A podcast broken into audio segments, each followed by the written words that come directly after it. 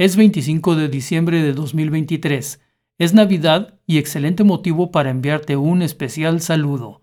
Gracias por escuchar 1125 AM el podcast.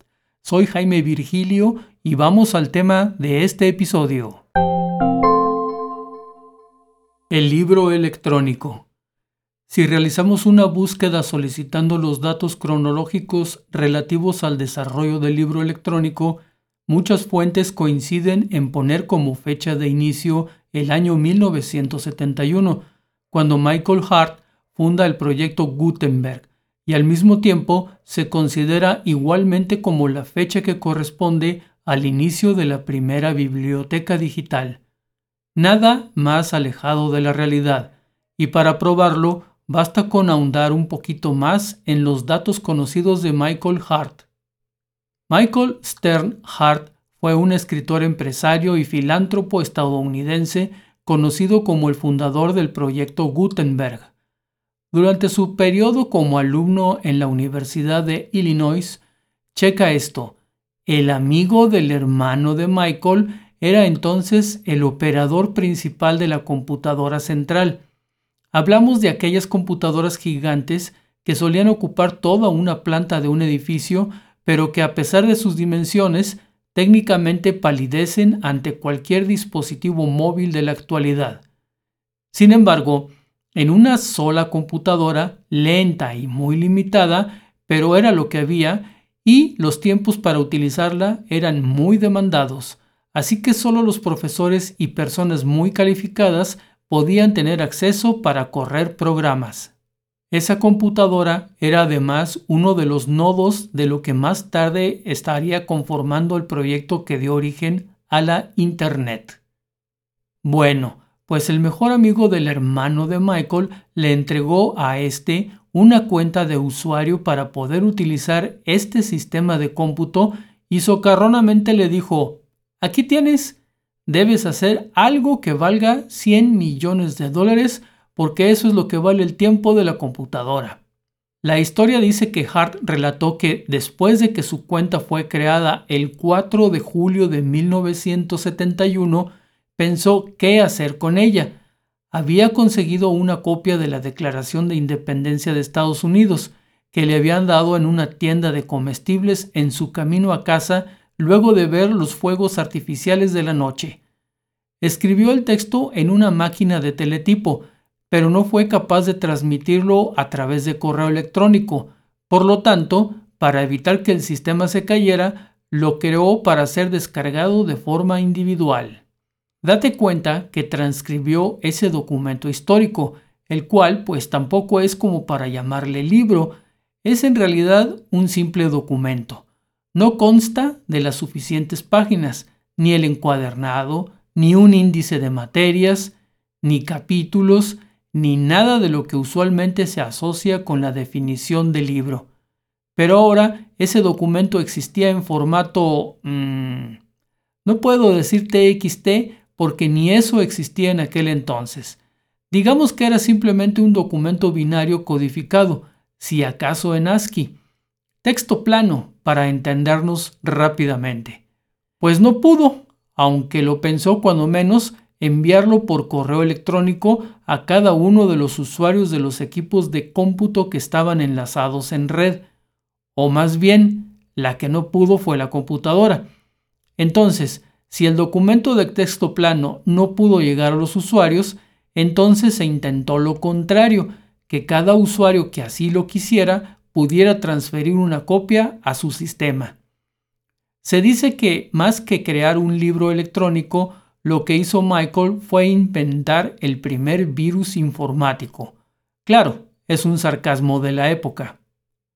Hablamos de que en la computadora central de la Universidad de Illinois estaba un documento disponible para quien así lo solicitase y que se podía transferir a otro equipo. Así es como afirman que ese documento era un libro electrónico y que la computadora central de Illinois era entonces una biblioteca digital. ¿Ves por qué te digo que no hay nada más alejado de la realidad? Ese documento por sí solo no cumplía con nada de lo que se considera como un libro y la computadora por supuesto que tampoco podía considerarse como una biblioteca, porque no lo era, así de simple. Pero esa idea de que era posible transcribir un documento impreso y guardarlo como un documento informático y que luego esos documentos de texto plano se puedan transferir a otros sistemas, sí es en efecto la base más rudimentaria de una biblioteca, principalmente porque los documentos que Michael Hart se dedicó el resto de su vida a transcribir eran libros clásicos del dominio público, nada que pudiese generar algún problema por derechos de autor.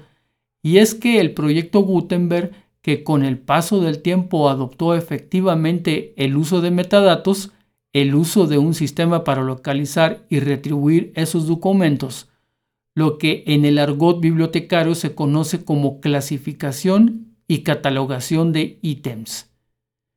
El proyecto Gutenberg es muy importante e histórico, pero no se puede afirmar de ninguna manera que haya sido ni siquiera el precursor del libro electrónico como tal, ni tampoco de la biblioteca digital, porque esas contribuciones llegaron por otro lado y en el proyecto Gutenberg simplemente se pusieron las pilas y evolucionaron acordemente.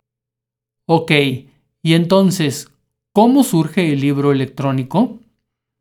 Un libro electrónico, para empezar, está mal llamarle electrónico, porque eso tampoco es cierto. Y también es incorrecto llamarle libro, pero no vamos a pelear con estas nimiedades.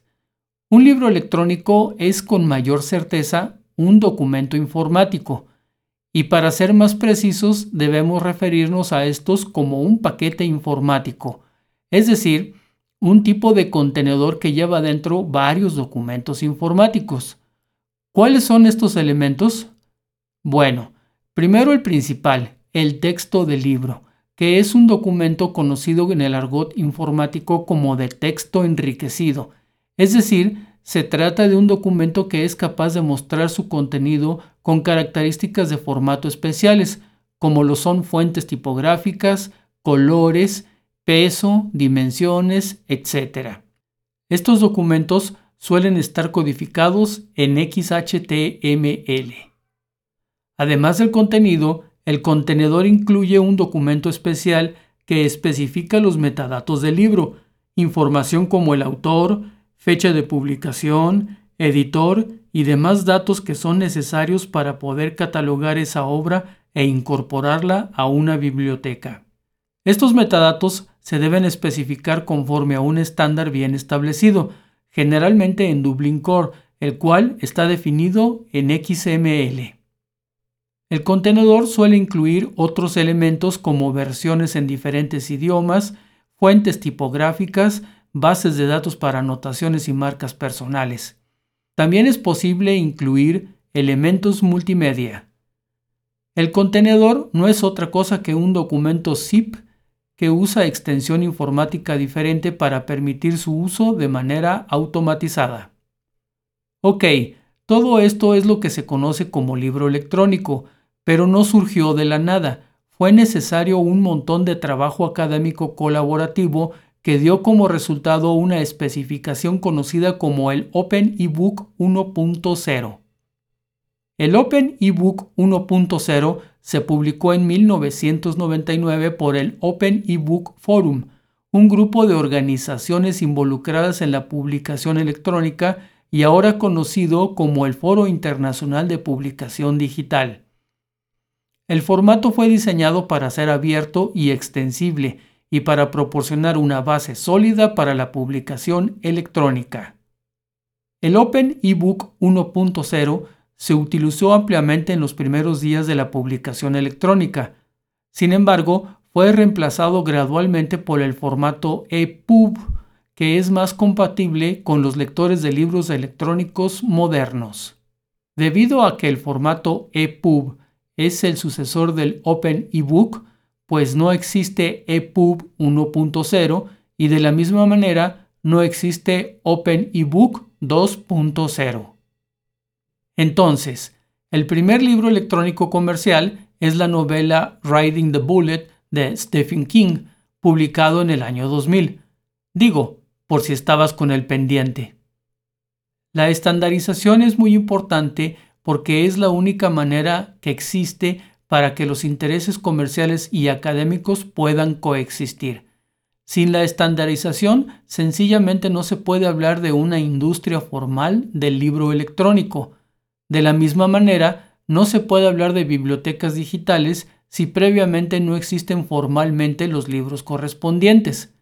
Sin libros electrónicos, no puede haber biblioteca electrónica o digital, donde hasta la fecha los académicos no terminan de ponerse de acuerdo en la cuestión de si una biblioteca de libros electrónicos debe llamarse electrónica, digital, virtual o ve tú a saber qué otros nombres se utilizan hoy en día. Actualmente existen efectivamente documentos informáticos que reúnen todas las características de sus homólogos impresos y que bien merecidos se tienen el llamarlos libros, pero no electrónicos, pues no tienen ningún componente como pueden ser chips, resistores, inductores, capacitores y demás como para llamarlos de esa manera. Son documentos informáticos porque dependen de un sistema de cómputo para ser creados, catalogados, clasificados, consultados y distribuidos por sistemas de información. Ahí tienes una buena cantidad de chismes relacionados con la tecnología del libro electrónico. Te la platicó alguien que sabe del tema desde su origen. Escuchaste 1125 AM el podcast episodio 15. Soy Jaime Virgilio y que pases un buen día.